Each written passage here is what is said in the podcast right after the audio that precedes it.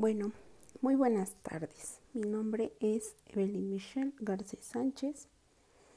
Em, el día de hoy vamos a hablar acerca de un tema un poco complejo, en el cual esta parte de hablar de vejez, de adultos mayores, es un tema controversial.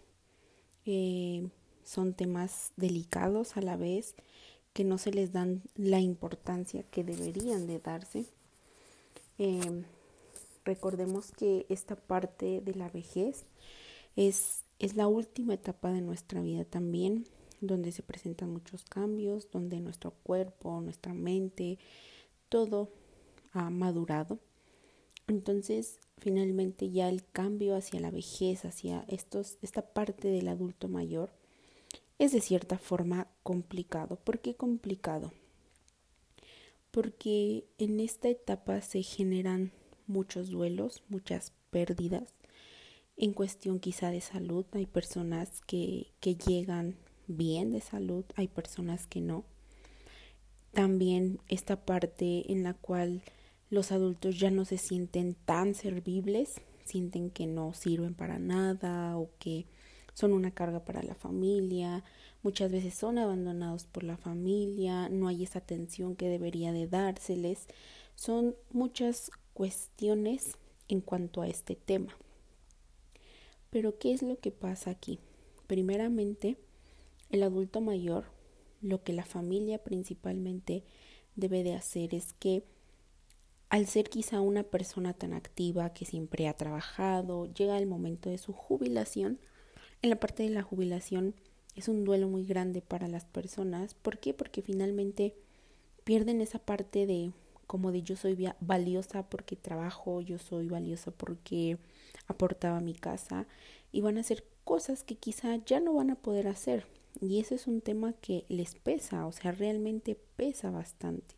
Pero es aquí donde nosotros debemos de entender y debemos de apoyar no aislarlos, eh, que si les gusta salir a caminar, dejarlos salir a caminar, que si les gusta estar con los hijos, con los nietos, que si tienen mascotas, darles responsabilidades todavía, que se sientan autónomos por ellos mismos.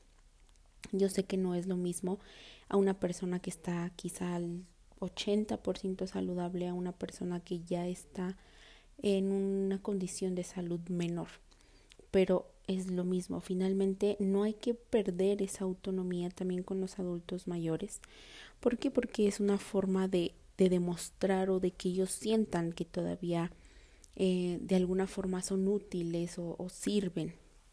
¿Ok? Entonces, lo que les quiero decir aquí es que cuando una persona mayor pasa por estas condiciones, es muy importante también el apoyo de la familia, si hay una enfermedad de por medio, es muy bueno también un equipo multidisciplinario, siempre con una red de apoyo, que es lo más importante y lo principal dentro de esta situación, dentro de este contexto. El adulto mayor sufre muchos cambios a través de los años o cuando llega a su vejez. ¿Por qué? Porque la parte fisiológica, nuestra anatomía, nuestros neurotransmisores, el cerebro, la memoria, todo, todo, todo va disminuyendo en algunos en un mayor rango, en otros en un menor rango, debido también a la parte genética. Va incluida mucho esta condición, qué tan buena o qué tan mala genética puedes llegar a tener y de aquí se van desencadenando ciertas enfermedades como la osteoporosis, como el Parkinson, como la demencia, infinidad de enfermedades también. Entonces, ¿qué es lo que pasa aquí? Con una persona adulta que empieza a tener demencia, empieza a olvidar las cosas, es muy importante acondicionar y, y también de cierta forma buscar una ayuda en cuestión de, de esta parte de la plasticidad en, cuanto a la memoria, hacer juegos de, de memoramas, juegos de sopa de letras, bingo, etcétera, porque son cosas que a lo mejor son muy sencillas, pero que con el tiempo al, al adulto se le va a ir complicando. Entonces es importante reforzar esta parte de la plasticidad. También es importante acondicionar los espacios o los lugares donde ellos estén, que tener números, nombres, eh, cosas importantes en grande que estén a la mano.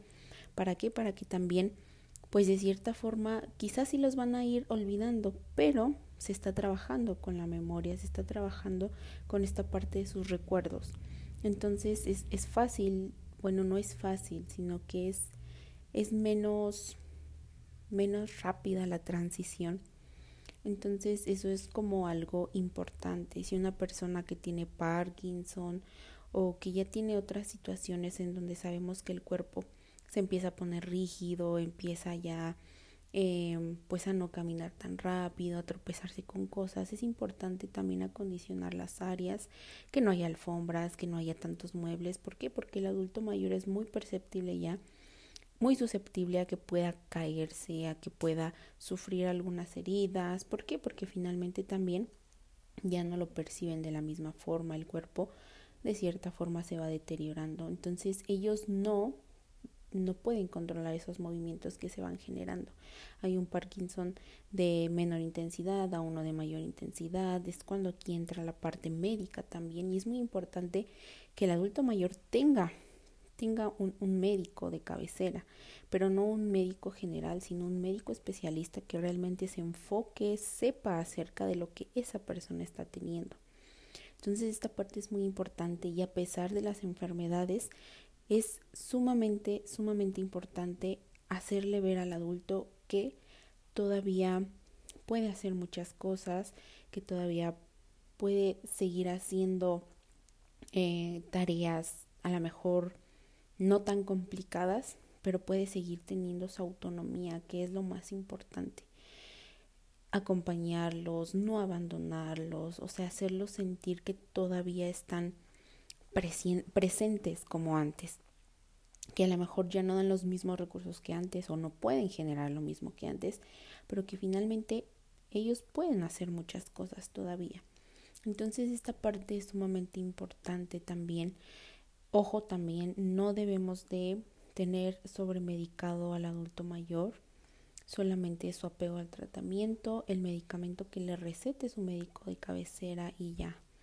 Nada de que es que me duele y pues te medico para esto, te medico para el otro, te medico, o sea, no. Un adulto mayor no debe de estar medicado. Entonces simplemente es lo básico o lo esencial que realmente necesite. Entonces es muy importante también esta parte. En cuanto a las emociones, eh, parte emocional, hay muchos cambios también. Puede haber mucho enojo, ira, tristeza, incluso se puede llegar a la depresión. Em, como mencionaba al principio, así como el cuerpo va envejeciendo, los órganos envejecen. El cerebro es uno de ellos. Mm, en algunas enfermedades no se producen los neurotransmisores necesarios, dopamina, serotonina. El adulto mayor no tiene ganas de hacer nada, no, no tiene razones realmente para vivir. O sea, hay muchas condiciones que también el adulto pasa ya de grande. Entonces aquí es muy importante que nosotros como, como adultos, como hijos, como, como sobrinos, como nietos, no lo sé, nosotros tengamos esa paciencia con esa persona.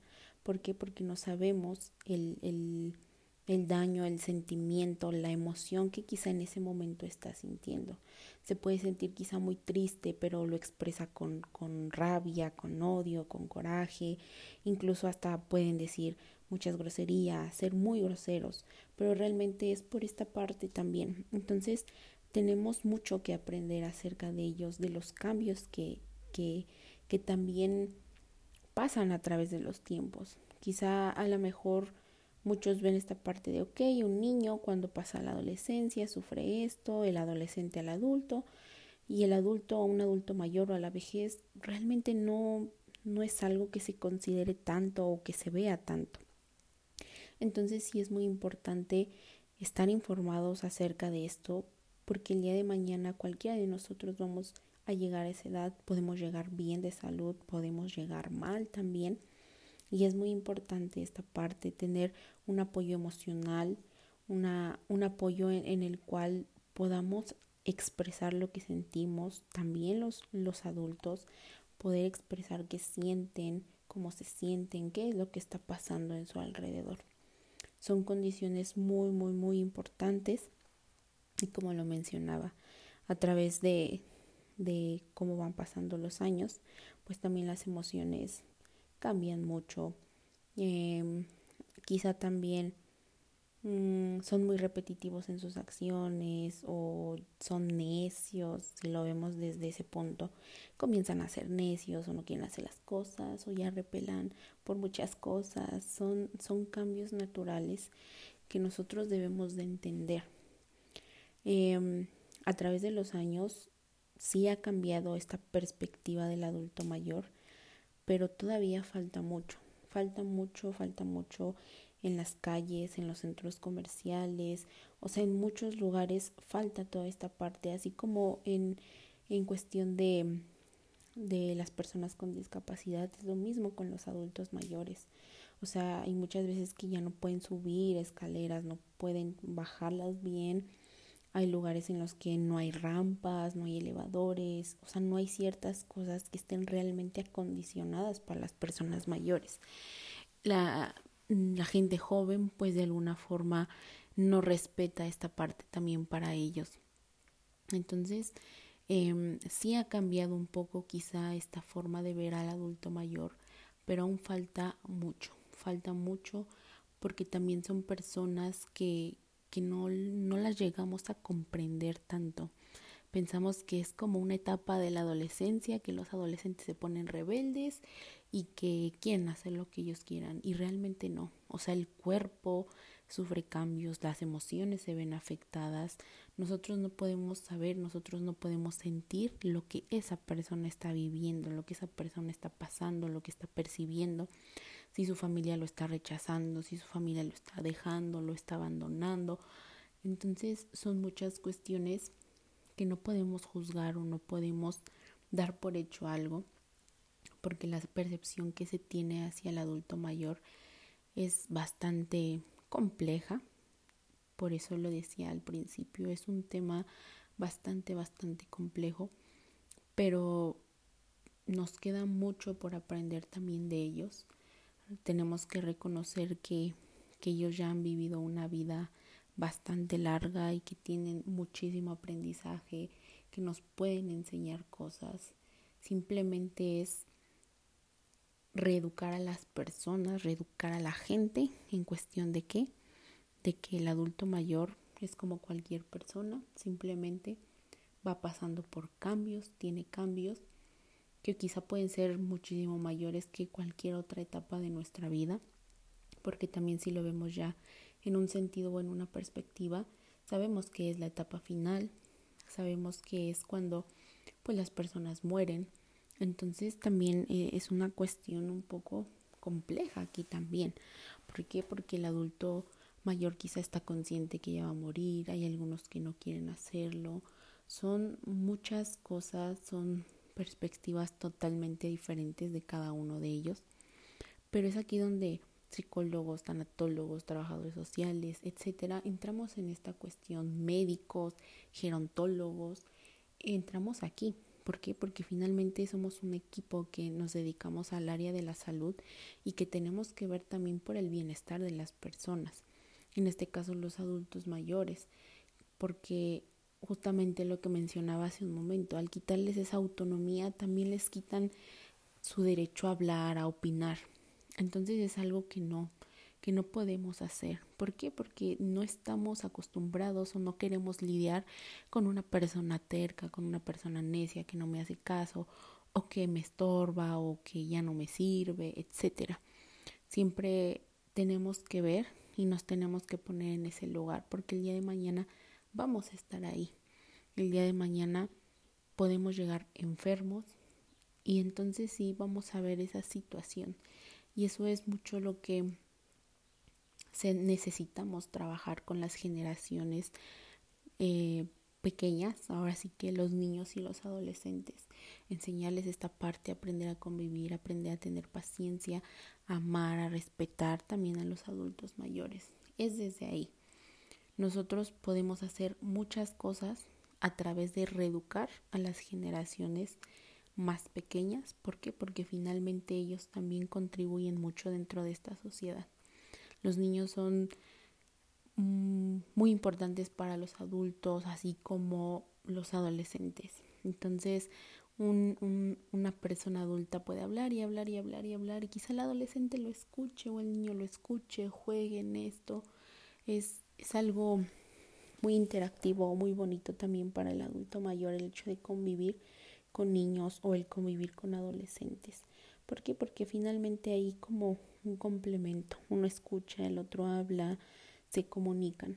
Es algo muy diferente a una persona adulta que pues simplemente está enfocada quizá en, en otras cosas, está enfocada en el trabajo, está enfocada en qué voy a hacer, mientras que un niño y un adolescente pues no.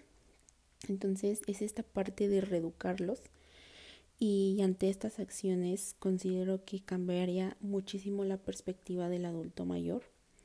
Entonces, para finalizar y para cerrar eh, con este tema, eh, sí es muy importante brindarles autonomía, seguridad a nuestros adultos mayores, respetarlos también, cuidarlos, porque finalmente es una etapa de la vida que ya no se va a poder regresar y que en algún momento esas personas se van a ir.